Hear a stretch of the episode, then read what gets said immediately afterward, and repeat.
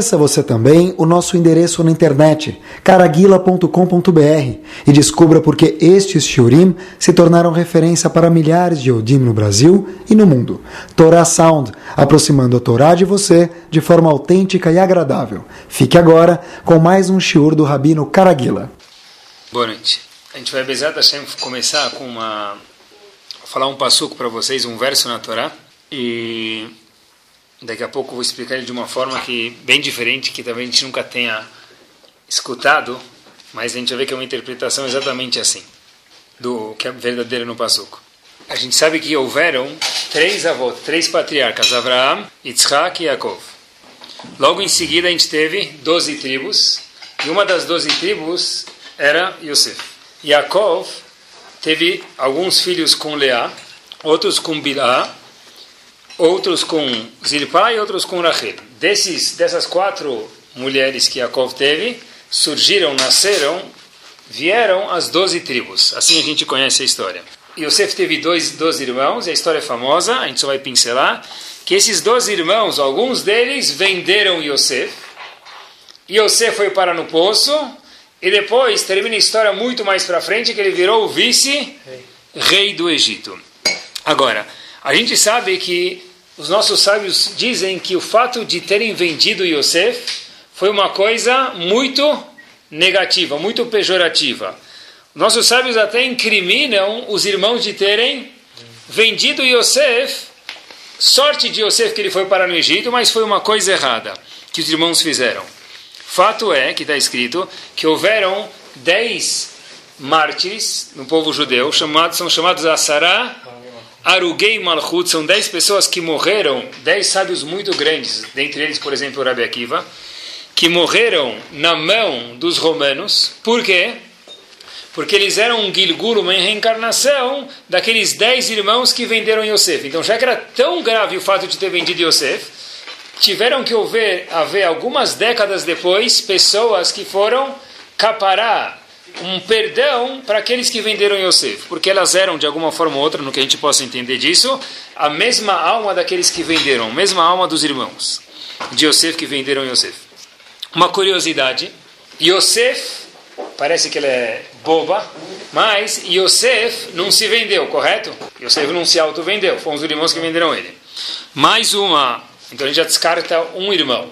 Binyamin o irmão menor não estava lá, não tinha nascido. Então Benjamin não vendeu Yosef. Mas but, tá bom. Reuven, o Talmud conta para gente que ele não estava presente na época, no na época não, no momento que foi a venda de Yosef. Quando os irmãos venderam Yosef para os árabes e falaram a gente quer matar ele, mas vamos vender ele. Reuven não estava presente. Então, de novo, vamos começar. Yosef não estava presente. Yosef não se auto-vendeu, obviamente.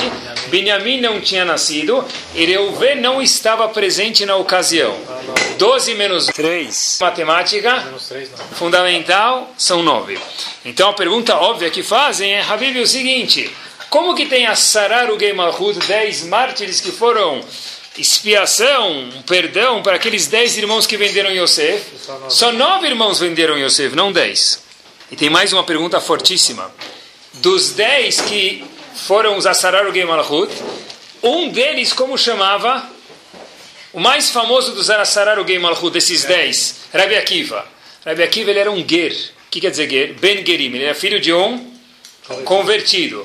Então, como pode ser que Rabbi Akiva é uma capará, um perdão para um dos irmãos que vendeu Yosef Rabbi Akiva nem é de descendência judaica. Então, duas perguntas. Primeiro, que houveram só nove que venderam Yosef, não dez, porque houveram dez a Sarogay e Mahut. E também, Rabbi Akiva nem pode ser um deles que foi um perdão para esses dez, por quê? Porque, de fato, Rabbi Akiva, o pai dele era convertido e o avô dele não era nem Yehudi. Então, ele não pode ser um perdão para os irmãos que eram Yehudim. Eu vi uma resposta fantástica, olhem que legal como a gente vai ler esse passuco, pessoal. Daqui a um minutinho eu vou mostrar um passuco para vocês. Existe um, um Rav, que ele tem livros mais profundos, mas tem coisas simples que a gente pode aprender. Eu escutei esse Hidush, é, chamado Rav Shimshon Ostropoli. Ele disse o seguinte, que de fato você tem razão. Só nove irmãos que venderam Yosef. Agora, Por que que, por que, que ninguém contou para Yosef, para Yaakov, que Yosef estava vivo? Por que o próprio Yosef não falou para o pai, pegava o celular, não tinha celular, mas na época talvez já tinha fax lá no Egito. Por que, Yosef não passou um fax para o pai dele, Yaakov, falou, pai, eu estou vivo, chega de sofrimento. Você está enlutado. 20 anos ele não podia ter ido. Ele podia ter ido uma vez. Yosef era o vice-rei, não dá para falar que ele não tinha dinheiro, não tinha meio de transporte. Yosef era o vice-rei da potência mundial do Egito. Por que ele não avisou o pai dele, pai, eu estou vivo? Olha que pergunta bomba. A resposta é a seguinte, Ramin respondem para a gente, porque os nove irmãos, prestem atenção, juntaram Hashem e fizeram um minyan e falaram o seguinte, se qualquer um de nós contar para Yaakov que Yosef está vivo, ele fica de Herem, fica excomungado. Houveram nove irmãos, os nove irmãos que venderam Yosef, plus, quem era o décimo? Hashem que participou desse minyan. Porque Hashem participou, a gente não sabe, são contas uh, celestiais, mas houveram nove irmãos, mais Hashem que participou desse minyan. Olha que curioso agora. Por isso que Yosef não podia avisar o pai dele que ele estava vivo. A gente perguntou por quê? Porque se Hashem participou de um fã-clube, vamos dizer assim, religioso, que não podia contar para Yaakov, que por qualquer razão Yaakov tinha que passar por esse cenário, que Yosef estava vivo, então, o que acontece? Ele não podia saber. Agora, a gente perguntou, só nove irmãos venderam Yosef, por que tiveram dez Arugei Malachut, e mais ainda, Arabi Akiva não era nem Yehudi. Quer dizer, ele era Yehudi, mas não é de descendência Yehudi lá atrás. Então, como ele pode ser uma capará, um perdão, para os dez irmãos que venderam Yosef, um dos dez. Os dez não eram dez irmãos, eram nove irmãos, mais um Hashem. Houveram Asar Arugei Malachut, nove Arugei Malachut em correspondência aos nove irmãos que venderam Yosef foi algum erro, que eles fizeram pequeno, mas foi algum erro, precisava de uma certa capará, de um perdão. E o décimo foi quem? Rabi Akiva, que veio perdoar, entre aspas, o erro que Hashem participou nesse complô contra Yaakov. Óbvio que a gente não vai entender muita coisa dessa parte, porque de fato, como que pode ser que ele participou e como Hashem fez algum erro, mas a gente sabe que de alguma forma ou outra existe um erro que Hashem fez. Não dá para falar que Hashem fez um erro, mas alguma coisa errada que precisa de perdão. Está escrito, por exemplo, só por curiosidade, todo Rosh Chodesh se trazia um korban. Por que traz korban? É um korban em prol de Hashem que ele diminuiu a lua. Quando na criação do mundo, o mundo, a lua era do mesmo tamanho do sol, e Hashem diminuiu a lua e deixou o sol grande. Então Hashem falou, traz um korban pelo fato que eu diminui a lua. Hashem errou. Não erra, mas alguma coisa aconteceu. Então aqui é exatamente a mesma coisa. Hashem participou e precisava trazer algum korban, algum perdão para o fato que Hashem participou nesse minyan contra Yaakov, de não contarem para Yaakov. Rabbi Akiva, ele não podia perdoar os nove irmãos. Por quê? De novo, aqui não é de descendência judaica. O pai dele era Ger, ele era 100% judeu, mas não é de descendência judaica. Nove sábios perdoaram os nove irmãos. Rabi Akiva foi um perdão para quem? Para Kadosh Baruch que participou nesse minyan de não contar para Yaakov que Yosef ainda estava vivo. E olhem que fantástico. Existe um pasuk no fim de Parashat Bechukotai, eu vou ler para vocês e olhem que lindo como que se lê esse passuco. Eu vou ler ele da tradução normal. Se vocês abrirem o Humash, a lei de Moisés, a Torá viva, ou o que for, a tradução que vai vir é o seguinte. Eu leio para vocês o passuco. Vechol Maasar Bakar Vasson. Sempre que você tiver dez animais, um deles vai ser entregue para o Levi. Isso é chamado em português Maaser. E a vorta hatashevet.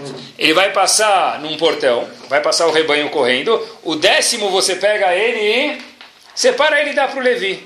Então o Pasuk lê da seguinte forma: Vechol ma'asar bakar vatzon e a vorta hatashevet. Ele vai passar embaixo do batente. E aí você vai entregar isso para quem? Para o Levi.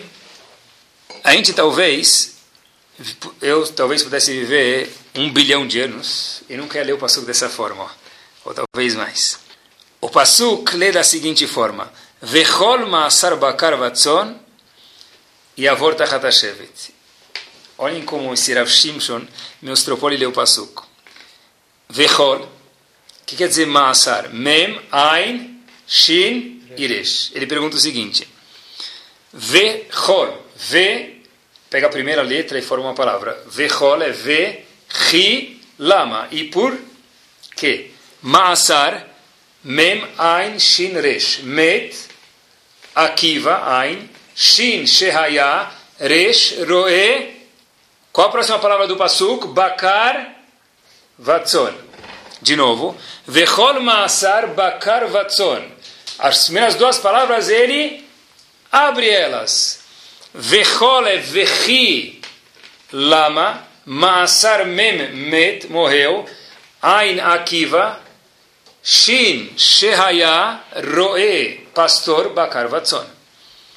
Por que ele morreu? Termina o pasuk dizendo: a Siri o décimo animal vai ser o que? Kodesh Lashem. Quem é o décimo que morreu? Rabbi Akiva. Ele foi Kodesh Lashem, quer dizer, Kodesh Lashem foi uma expiação, um perdão para Hashem. Podia ver 400 bilhões de anos nunca leu o Pasuk assim. Porque a tradução do Pasuk é: se você tiver, Habib, 10 animais, um deles você vai dar de macer para o Levi. Mas olha como ele leu: desses 10 que morreram, por que morreram? Porque mereciam para espiar o pecado de que venderam Yosef. E Akiva, só tiveram nove. Akiva faleceu, a Siri, que era Rabbi Akiva, Kodesh Lashem. Ele faleceu, que foi uma expiação para Kadosh Baruch Quando eu li esse pasuk, me veio à mente o seguinte, que algumas pessoas, quando leem esse pasuk, aprendem leis de Maser, que obviamente está mil por cento certo. Outras pessoas, quando veem o mesmo pasuk, entendem por que Rabbi Akiva morreu se ele não era Yehudi lá atrás. E também entendem por que houveram dez Asararu Gemalchut, são os dez, se só houveram nove irmãos. Porque Rebbe Akiva veio ser uma capará para Hashem. No mesmo passuco dá para ver duas coisas. Onde eu aprendi daqui que o que muda não é o passuco, o que muda é o quê? A peça que lê o passuco. A peça chamada olho e cérebro que lê o passuco, isso que muda. O passuco é o mesmo. Mas eu, conforme o meu preparo, eu posso ler um passo que está falando de Maser, ou um passo que está indo muito mais profundo, falando, poxa vida, por que Rabi Akiva faleceu? Porque faleceram dez e só nove participaram do trama contra, da trama contra Yosef. Isso tudo depende de quem lê e como ele lê o Passuk. E acompanhe comigo. Escutei uma vez, não sei se aconteceu, mas a ideia, a certeza, ela existe. Havia uma mãe que ela também era sogra porque ela era mãe de filhos, e sogra recém-casado, filho e filha dela. Ela tinha filhos solteiros e uma filha e um filho recém-casado. Ela estava conversando com a vizinha, e essa senhora fala, olha, puxa vida, meu genro ele é um doce. Por quê? Contando para a vizinha, ele traz café da manhã toda manhã para minha filha na cama. Abu Sakana, meu genro é um doce. Todo dia de manhã ele traz ovo mexido, bagels com cream cheese. Todo dia de manhã ele é um doce. Kababgaras, não sei o que ela gosta de manhã lá. Todo dia traz café da manhã para minha filha. Já a minha nora, contando essa senhora para a vizinha, é um desastre. Mas a vizinha perguntou, mas por que é um desastre? Porque meu filho é quem traz o café da manhã para ela na cama. Quer dizer o seguinte, quando, os dois casos foi a mulher que trazia para o marido, mas um caso é o meu filho e outro caso é a minha nora. Então, minha nora, tudo bem, mas se é meu filho, é muito mais grave.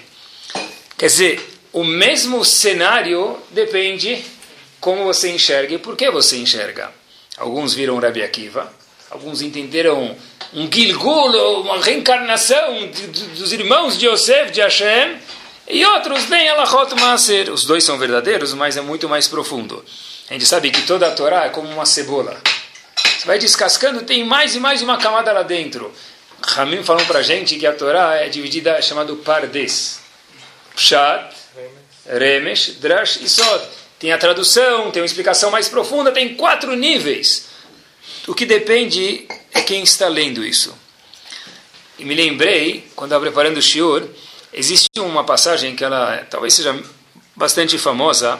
Por que ela é famosa? Porque no fim do Tratado de Makot, e sempre que se faz um ciúme se lê as últimas linhas, então, mesmo quem estudou a Sagmará, escutou esse ciúme, talvez já escutou isso.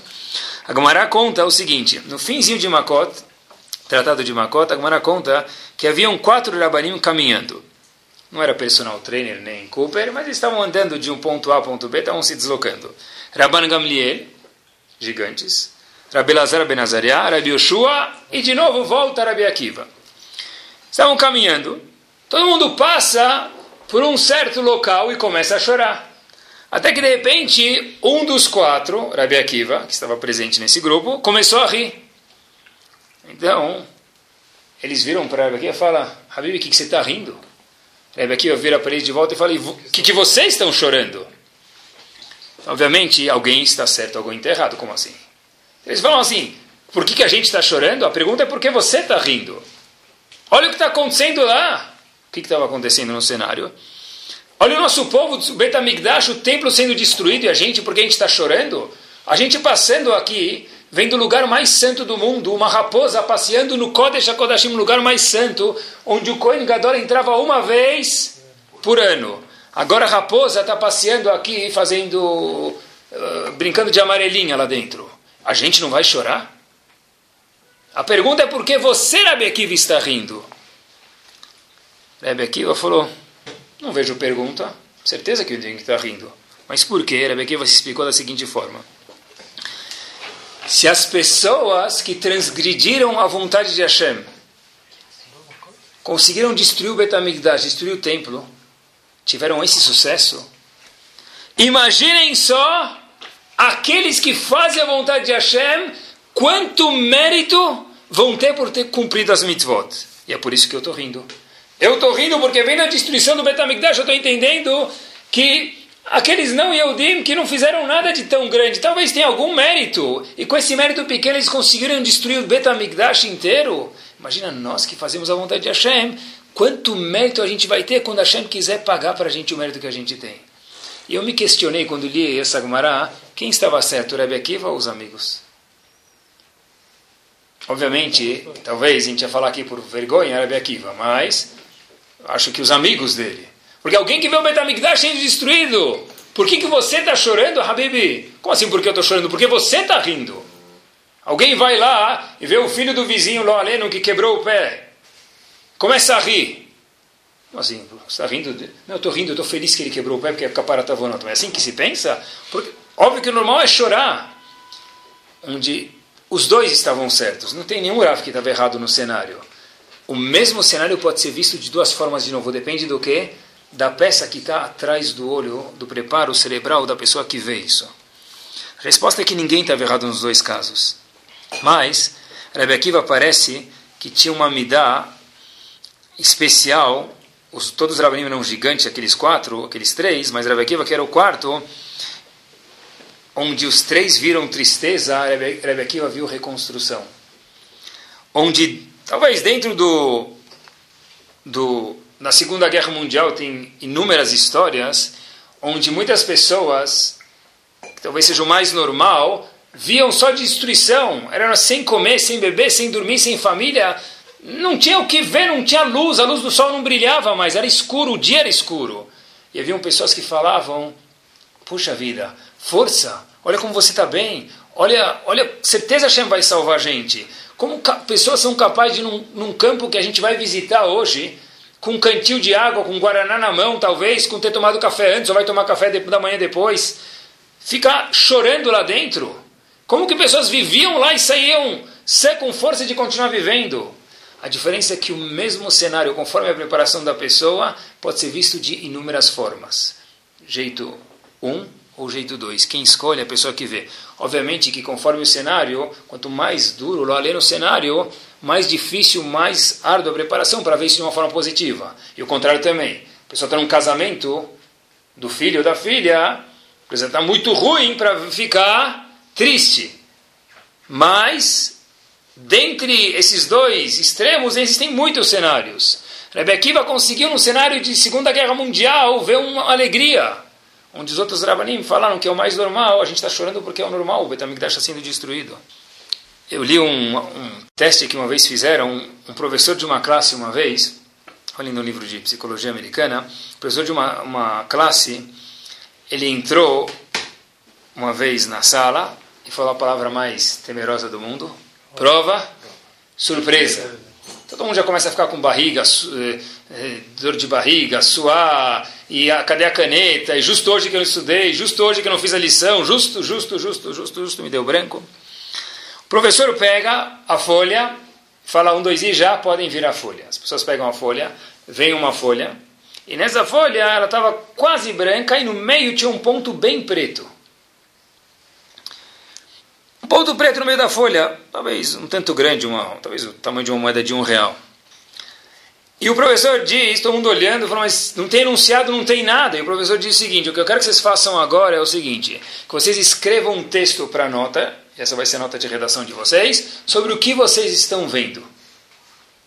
As pessoas falam, tá bom, a gente vê um ponto preto, a gente vê um ponto preto, e obviamente que a redação tinha que ter algumas linhas, então um ponto preto circular, uniforme, pipipi, cada um começou a enrolar para dar as tantas linhas que o professor queria, que era uma prova, era uma nota importante para eles.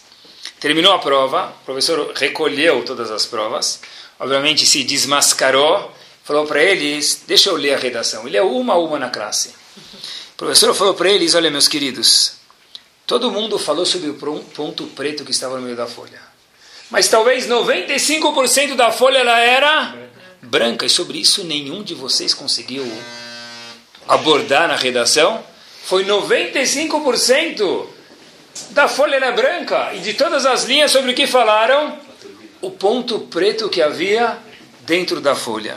A mesma situação dá para ser vista de duas formas. Depois que eu li isso, eu fiz o teste com algumas pessoas. E é muito curioso, pessoas saudáveis, nessa mesma folha eu fiz esse teste depois. Pessoas saudáveis falam, a gente tem uma folha com ponto preto no meio. Isso é uma pessoa saudável, talvez. Não sempre, mas a gente pode julgar as pessoas, mas dá para um pouquinho entender. Em outro caso, pessoa fala, eu estou vendo um pontão preto no meio. É só isso, mas é só isso que você vê? O mesmo cenário pode ser visto de duas formas. Não precisa ir muito longe. Você pode pegar um quadro e uma pessoa que ele não é muito conhecedora, se ficasse quieto, pareceria ser mais esperto. O que, que você vê aí? Poxa, parece meu irmão pequeno quando pisou na tinta e sujou todo o quadro. E um grande conhecedor vai pegar o bigode e mexer no bigode. O que, que você vê aqui? Eu vejo aqui 180 mil dólares. Sério, leilão de Louvre, quando eu vi alguma coisa. Mas como? Como como? Você está entendendo o contraste das cores, o reflexo, o batir, um milhão de coisas que ele está vendo? E você foi enganado e acabou comprando, né? Então, na verdade, no mesmo quadro, um vê uma coisa feia, e outro vê uma sabedoria profunda. Imaginem só a história, na verdade, né, para a gente poder viver. Sai no jornal, por exemplo, a gente escuta, vamos dizer assim, a gente lê no jornal, que um grande tzadik, desaparece. A gente lê no jornal, hoje a gente sabe que infelizmente teve esse guerra que teve em Israel, a gente lê que foi capturado um filho de um Rav muito grande, sem mencionar nomes, obviamente, a gente pode imaginar só por um segundo, desapareceu e ele ficou agora na mão dos árabes. Ele está sendo torturado e o coitado não fez nada ele próprio para ir contra o, para na mão dos árabes. E não só isso, pior ainda que os próprios Yehudim entregaram esse Yehudi para os árabes. Quem te diria sobre esses judeus? São loucos.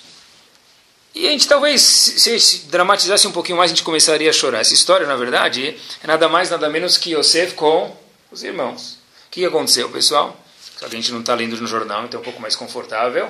A gente não, talvez é difícil de rever a situação, mas Yosef foi vendido pelos irmãos né, entregado na mão dos árabes. Exatamente isso que aconteceu. Depois de 22 anos, você lê no estado de São Paulo, pai e filho se unem. Gilad Shalit demorou quanto tempo?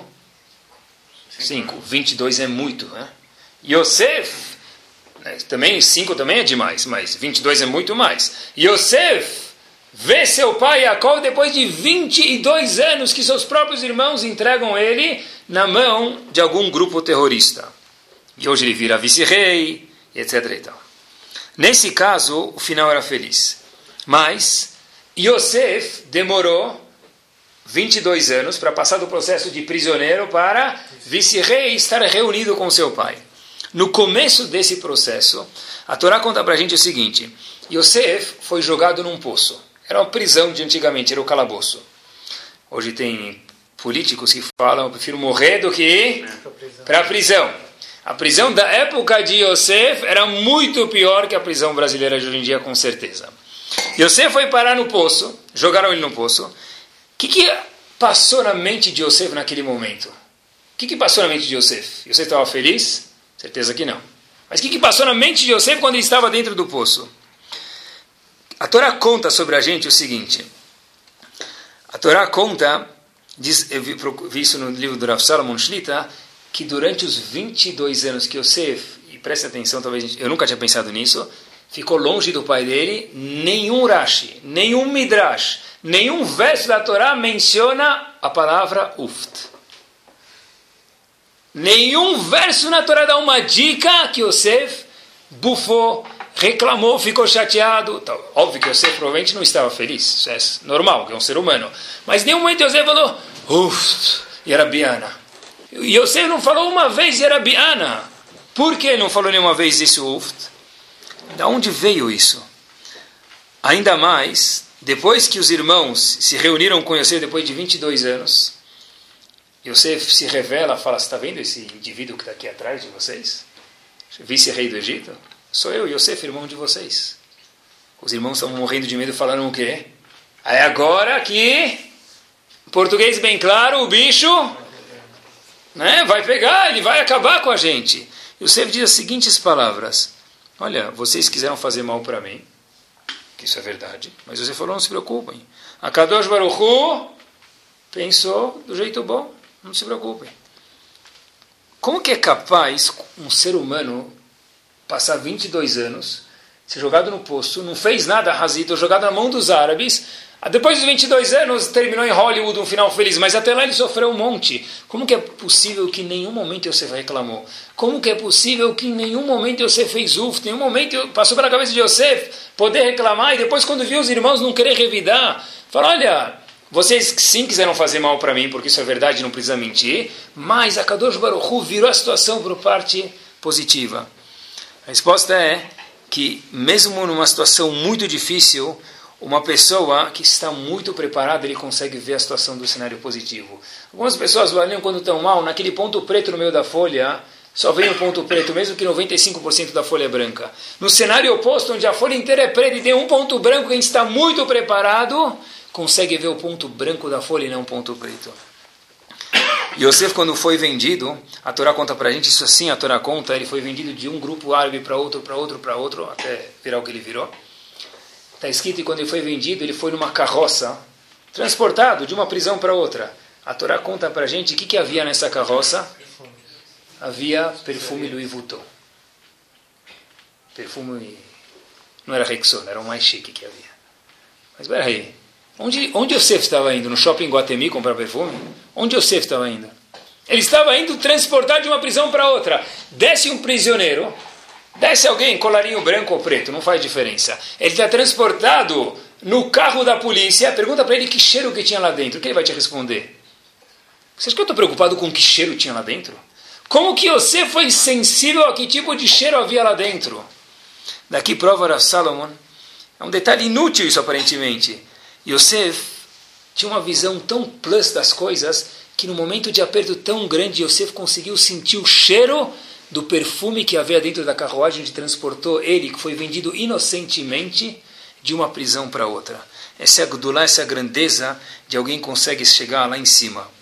E pessoal, como que se atinge talvez esse tipo de Aintov, esse tipo de olho positivo, esse tipo de um olho tranquilex para frentex, gostoso, ver as pessoas de um jeito legal.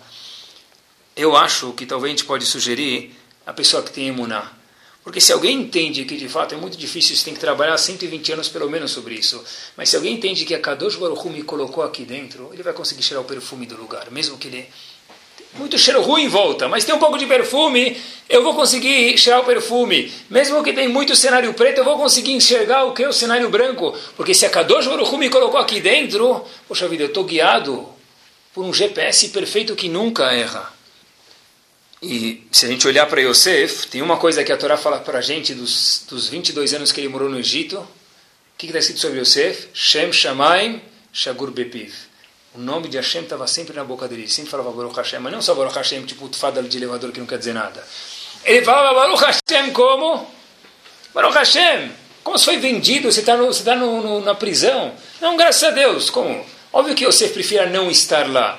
Mas o fato que ele estava na prisão, ele entendeu que isso é venham de Hashem, tinha imuná, tinha fé em Akadosh Baruch Hu, uma pessoa que tem fé em Hashem, essa pessoa consegue ver as coisas de uma forma muito mais feliz do que elas já são. Só para trazer o que aconteceu com Yosef e o que a gente mencionou com Rabi Akiva quando viu a destruição do Betamigdash e Rio, um pouco mais perto para a gente, houve um dos, um dos Rashi Shivat, da Yeshiva de Teus,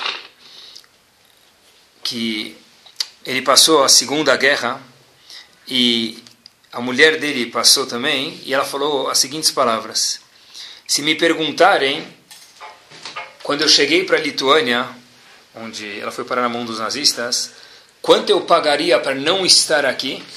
Eu responderia que eu pagaria tudo o que eu tenho e o que eu não tenho também para não passar por nada do que eu passei, porque de fato não é confortável.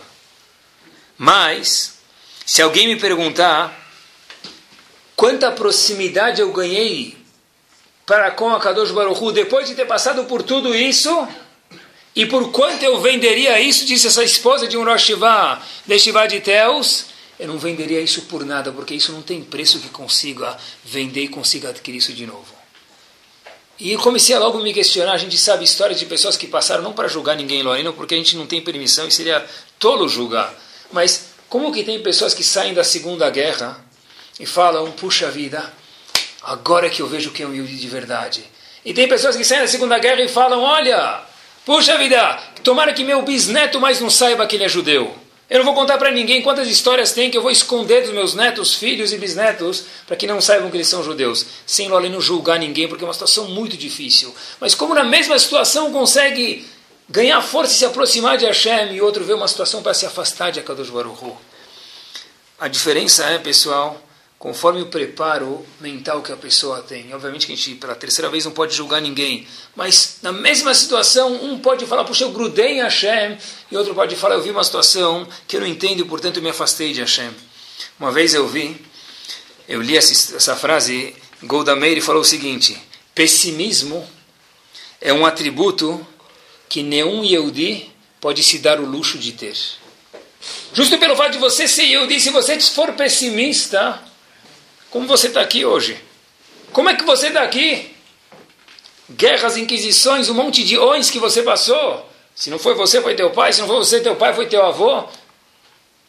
E, de novo, pessoal, se a gente pegar coisas que estão filmadas, que aconteceram em 1940, 50, e colocar no mesmo cenário que acontece no século 21, onde a gente está presente, quantas estivó tem, se dependessem dos pessimistas, se dependessem das pessoas que não têm Munay Hashem, onde o povo estaria e onde o povo está hoje, Baruch Hashem, hoje em dia. Isso é Ain Tovah.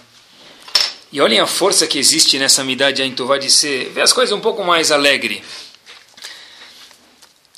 A Torá dá uma lista para a gente, se você quer saber se você é descendente de Avram Avinu ou Bilam. Assim, Chachamim dá um termômetro para a gente saber. Eu quero saber se sou descendente de Avram Avinu. Que eu preciso procurar dentro de mim? Qual a minha idade de Avram Avinu? de bondade, não é? Então, se eu quero saber se eu sou descendente dele, eu sou original lá atrás, Avram Avinu é o meu tatataravô, então eu vou procurar, de alguma forma, no, vou no Fleuri, tirar sangue e procurar se eu tenho algum gene de Chesed lá dentro, não é assim? Só que Chachamim no Pirkei Avot pensaram diferente da gente, olha que curioso. Chachamim falou, olha, se você quer saber se você é descendente de Avram Avinu ou não, procure uma coisa. Quem são os alunos de Avram Avinu, pergunta o Pirkei Avot? Aqueles que têm Ain Tova. E quem são os descendentes de Bilam? Aqueles que têm Ain Ra. Quer dizer, os descendentes de Avram Avinu são os que têm o quê? Um olho positivo e Bilam um olho negativo. Epa, e o Hesed? E a bondade? O atributo mor de Avram Avinu é Chesed. Nunca se ouviu falar de, de Ain Tová em relação a Avram Avinu. E por que de repente em Pirkei Avot se fala de Ain Tová? Esse é o atributo, não se menciona Chesed lá em Pirkei Avot. Talvez estive pensando, de fato, a gente tem razão. O que a gente vê na Torá é o que? Chesed. Esse é o atributo de Avram Avinu. Só que Pirkei Avot está contando para a gente como Avram Avinu conseguiu fazer Chesed com todo mundo? Porque ele tinha Ain Tová. Se você quer saber se você é descendente em Midot de Avram Avinu, saiba se você consegue ver as coisas de um lado gostoso, de um lado positivo. Avram Avinu sim fazia Hesed, mas o que gerou ele fazer Hesed é a Intová. Na verdade, para a gente entender, a gente quer ajudar às vezes muitas pessoas, mas a gente fala, essa pessoa é assim, esse é assado, esse tem tal defeito, esse tem aquele defeito, e se vier um árabe na nossa casa, enquanto que Israel está em guerra, então a gente fica com medo de receber ele. Avram Avinu recebeu árabes no meio do deserto. Ele podia ter pensado um milhão de coisas. Como Avram Avinu fez Hesed com todo mundo? Sim, ele fez Hesed, mas porque a volta dando um raio-x na cabeça de Avram Avinu explicando para a gente como ele fez Hesed. A resposta é que Avram Avinu tinha a Tová. Ele conseguia ir numa festa e não achar um defeito, mesmo que a comida demorou mais 15 minutos. Ele conseguia ir numa festa e não falar mal da roupa da noiva. Avram Avinu conseguia ir na festa e voltar para casa sem falar, a, música estava muito alto. Avram Avinu conseguia voltar da festa sem falar, puxa, já vi como ele depensé? Olha quanto dinheiro ele gastou. E a pergunta que talvez a Shem faça para cada um de nós, a gente tem que se fazer no espelho, e é da tua conta quanto ele gastou no casamento? Ou se ele gastou muito pouco? Essa era a idade de Avram Avinu. Avram Avinu conseguia sempre olhar o lado gostoso das coisas. Isso me lembra um exemplo talvez bastante um pouco atual da gente, um pouco mais perto da gente. Havia um Rav chamado Rav de Bardichev, talvez seja bastante famoso. E um indivíduo chega para ele e fala: Rav, eu faço um monte de averot. E olha como eu estou bem. Eu tenho carro, motorista, saúde. Eu faço um monte de averot. E Rav de perguntou para ele: So what? Ele falou: Está escrito no Kriyat Shema, no Shema Israel, que quem não cumpre, quem cumpre as mitzvot, óbvio, vai ter méritos, e quem não cumpre, vai ter suas consequências. E olha como isso é mentira. Fato é que eu não faço nada, e nem quero saber de quem faz, e minha vida está em português zen. Obviamente que talvez se outra pessoa escutasse isso, ia falar, não, você é um rachá, você é um perverso. Adi Baditchev teve outra atitude. Falou, então, de novo, qual a sua pergunta? Ele falou, está escrito no Kriyat Shema, e quem não faz as mitzvot tem uma consequência. Comigo não aconteceu nada. Onde está Deus?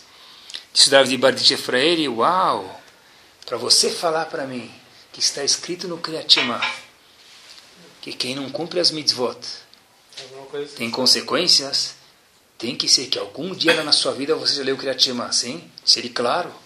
Uau! Está vendo só o zerruto, mérito de alguém que leu uma vez o Kriyat?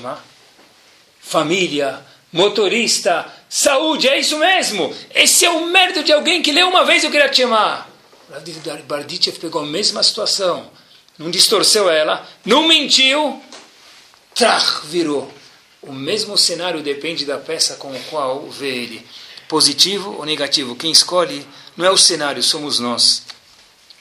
Havia, eu li uma história que um Rav foi arrecadar fundos para a instituição dele, ele foi pedir uma brachá para o Rav Steinman.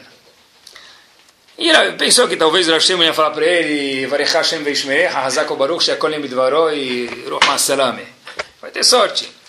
Rav Steinman falou para ele, Habibi, você quer mesmo ter sucesso? Ele falou, quero. Certeza? Ele falou, quero. Vou te dar um truque. Quando você chega na cidade onde você for recolher fundos para sua instituição, e você vê outra pessoa recolhendo fundos, cuide de falar bem da instituição do outro. Uau! Se ele fizer isso, de fato ele merece abraçar. Porque é muito difícil. Isso é a Intová. A Intová é conseguir, mas isso é muito difícil, enxergar, entre aspas, no teu competidor algo bom. Compro mais o fio. Não, o fio dele é horrível. O tecido dele, os móveis que ele vende são horríveis. É muito difícil, mas a Intová vai tão longe que a pessoa consegue enxergar uma coisa boa mesmo na receita da vizinha, do bolo de chocolate da vizinha. Isso é a Intová. Eu lembro que tinha um professor na escola que ninguém gostava dele, mas era o seguinte: se acertar de matemática, se acertar o resultado é certo e se errar é errado. Não tem meio certo. Estive pensando que esse professor temeroso ele volta às nossas vidas. A gente tem que saber dar meio certo para situações das nossas vidas também. Só certo ou só errado não é legal. Tem que saber dar meio certo. Mas ele errou, ele acertou a conta, errou a última multiplicação, no quadradinho final ele, ele errou 3 ao quadrado, ele colocou 8, não colocou 9. Saiba dar meio certo. Saiba para alguém que mora com você ou trabalha com você, ele errou alguma coisa, dá um meio certo, dá um 0,75. Isso faz parte de Ain Tová. E olhem só essa história. Tinha, esse caso aconteceu, um senhor de 81 anos de idade, ele mandou um cheque para o governo alemão com o seguinte recado. Meu nome, só o nome foi mudado, que a pessoa pediu para mudar o nome, mas a história aconteceu exatamente assim. Meu nome é Yosef, entre parênteses tudo menos Yosef, que ele pediu para mudar, sobrevivente do Holocausto. Quando pequeno, os nazistas invadiram a minha cidade e me mandaram para o campo de Auschwitz. Saibam vocês, curiosidade, que não todos os campos marcavam com números na mão das pessoas. Em Auschwitz faziam isso. Fiquei durante o transporte da minha casa para Auschwitz dois dias naquele carro onde se transportam animais sem comida, sem bebida, sem ar e sem saber se eu ia viver. Quando cheguei em Auschwitz, disse Yosef, gravaram no meu braço o seguinte número: 24753. 24.753. E tudo isso escrevendo para o governo alemão. Esses números, por um lado, me lembram o que vocês fizeram comigo. Mas segue um cheque de 10 dólares para vocês, governo alemão. E a restituição vem pela seguinte razão. Os números 2, 4, 7, 5 e 3 foram jogados na loto por mim durante alguns anos. Joguei na loto esses seguintes números: 2, 4, 7, 24, 47, 53. Combinação desses números estavam gravados na minha mão. Demorou alguns anos mas eu acabo de ser sorteado com um prêmio de 8 milhões de dólares e acho que nada mais devido do que agradecer vocês por ter tatuado esses números na minha mão, porque foi com eles que eu ganhei 10 milhões de dólares. Por isso, favor, depositar o cheque de 10 dólares na conta de vocês, governo alemão. Uau! Olhar, pessoal! Isso aqui não dá para entender. Uma pessoa que passou pela Segunda Guerra fala, eu gostaria de agradecer. Certeza que ele preferia que o número não tivesse escrito na mão dele, mas mesmo lendo num número na mão, a pessoa é capaz, uma situação de muito trabalho, de emunar, muito trabalho de Ain Tová, ver algo positivo. Ele viu lá dentro os números vencedores da loto. As pessoas perguntam, otimismo adianta? Eu não sei, talvez nos cursos aí de yoga falam que atrai forças, atrai coisas, eu não sei. Mas certeza eu falo para vocês que pessimismo sim adianta atrapalha tudo. Se o otimismo adianta ou não por forças eh, cabalistas, não sei. Mas, se pessimismo adianta, isso é Badu, como não certeza é comprovado. Eu conheço gente que, antes de Estados Unidos entrar na crise, já estava falando, ah, esse país vai entrar na crise, já está na crise, já vai ficar na crise, e agora fala que o mundo vai destruir, que vai ter apocalipse, vai ter Shahari. A pessoa está sempre achando alguma hora para o mundo destruir. Ele é Baruch Mehayamitim, vivo ele. Está sempre meu, vive, o mundo já está assim, já está nessa situação econômica, já está nessa ação, já está nesse fundo. Ou trabalha, ou sai, ou entra, mas para de reclamar. Isso é um pouco de Aintová. Eu vi que contam que pessimismo sim atrapalha, como a gente mencionou. Um comerciante, sem estudos, começou a vender salgadinhos na beira da estrada. Está vendendo, o que ele podia fazer? Começou a crescer, ele abriu mais uma loja, mais outra loja, mandou o filho para a faculdade, para os Estados Unidos, e falou: Olha, eu quero pagar para o meu filho ter educação que eu não tive. E as coxinhas começaram a vender esfirra, aí virou esfirra, coxinha, empadinha, e começou a crescer mais lojas, mais lojas, mais lojas. O filho volta dos Estados Unidos com um diploma na mão, agradece o pai, agora ele fala inglês, e o pai nem português, besouro, sabe falar. E ele fala: Olha, pai, Desculpa, eu vi que você cresceu bastante, mas na faculdade falaram para a gente que a gente está agora em tempos de crise. E você está esbanjando em propaganda, em mais lojas, em mais letreiros, e, e mais panfletos na, na rua, e propagandas na televisão e na mídia. Eu gostaria de trabalhar na administração junto com você das suas lojas. O pai falou: Claro, você tem muito mais experiência, inteligência do que eu, muito mais cultura, você estuda na faculdade. Gente precisa começar a reduzir um pouco os custos. Tá bom? O pai falou, olha, você cuida dessa parte, eu continuo cuidando lá da produção. Então o filho, de repente, foi cortando a propaganda, obviamente, por causa da crise. Ele, de cada quatro luzes, ele apagava uma da loja para economizar 25% de energia. A matéria-prima, ele já comprava carne de segunda, de terceira, hot dog já um pouco mais barato, só um pouquinho. E começou a perder clientes, fecharam a loja. E, de fato, o filho olha para o pai com muita chokhmah, muita sabedoria, chachambash, e fala para o pai, está vendo, pai?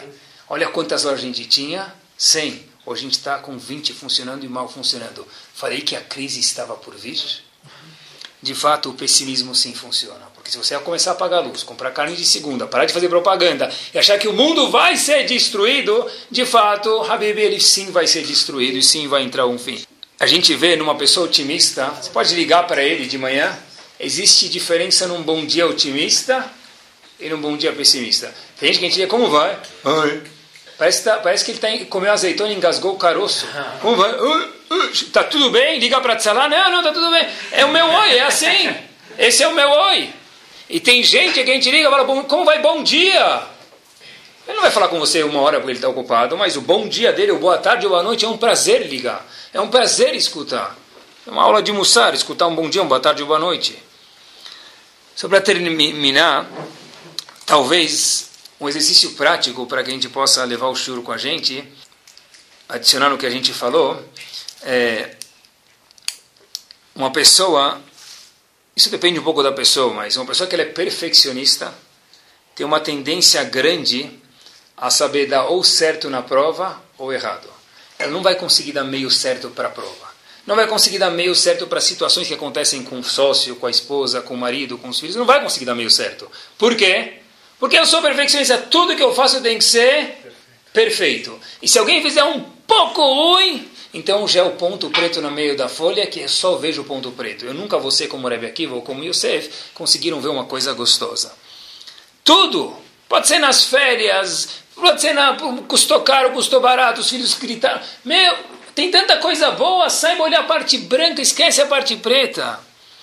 Uma pessoa que é perfeccionista tem que trabalhar sobre si, para ela é mais difícil, que nunca vai estar tudo 100%.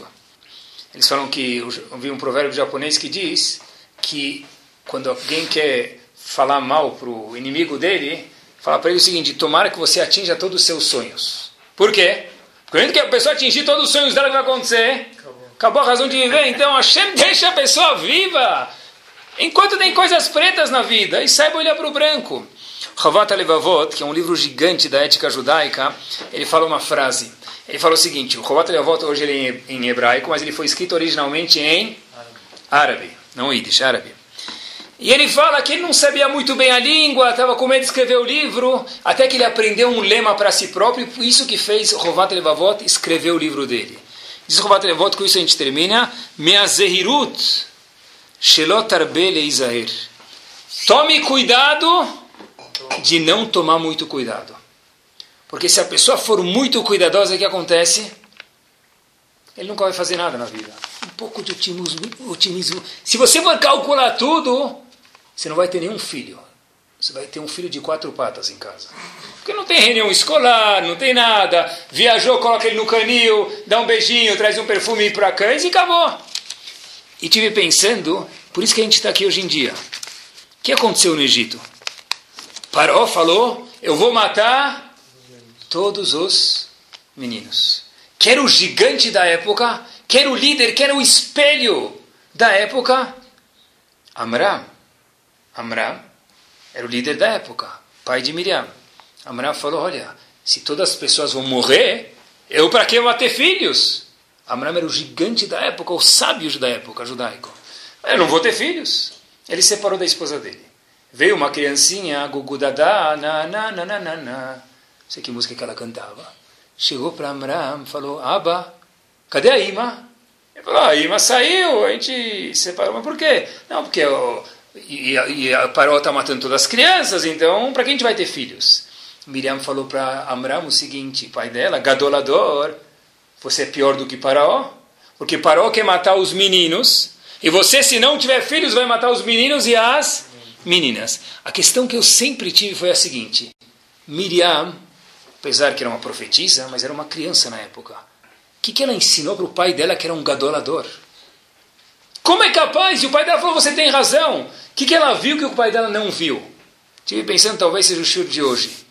Miriam era uma criança. Uma criança não faz muitas contas. Uma criança não faz muitas contas. Uma pessoa, quanto maior ele é, mais cálculos ele faz. Amram começou a fazer um milhão de cálculos. Não vale a pena mais ter filhos. Miriam falou, Abba, como uma criança, Poxa, claro que vale a pena. A gente vai passear junto no parque, a gente vai. A Mara falou: você tem razão. O que, que ela enxergou e mostrou para ele? Que ser perfeccionista não adianta dentro da Torá. Quer dizer, não é que não tem que cuidar das mitzvot, mas dá para calcular tudo. Como disse o Levavot, Zehirut Shelot Não seja muito calculista. Porque senão, pessoal, ninguém teria mais do que um filho e talvez um filho já é muito também. E da, quem nasceu desse casamento quando voltou a Amram? Moshe Rabbeinu. E nós estamos aqui por causa disso. Se não fosse a dica da mulher Miriam, que tivesse feito uma observação para o pai dela, não seja tão calculista, Moshe Rabbeinu não estaria aqui e talvez, quem sabe qual seria o curso da história do povo judeu. O que a gente aprende de hoje é não ser tão perfeccionista, ter Munah em Hashem e saber enxergar todo o branco que tem em volta. Toda a vida tem pontos pretos, mas saber enxergar o branco de volta e falar, uau, se alguém te der uma redação, falar, puxa, eu estou vendo o papel 95% branco, com ponto preto, que na vez 5% é bater, é inútil, é anulado, isso aqui eu nem vou considerar. Torá Sound, desde 2001, aproximando a Torá dos Yehudim e de você.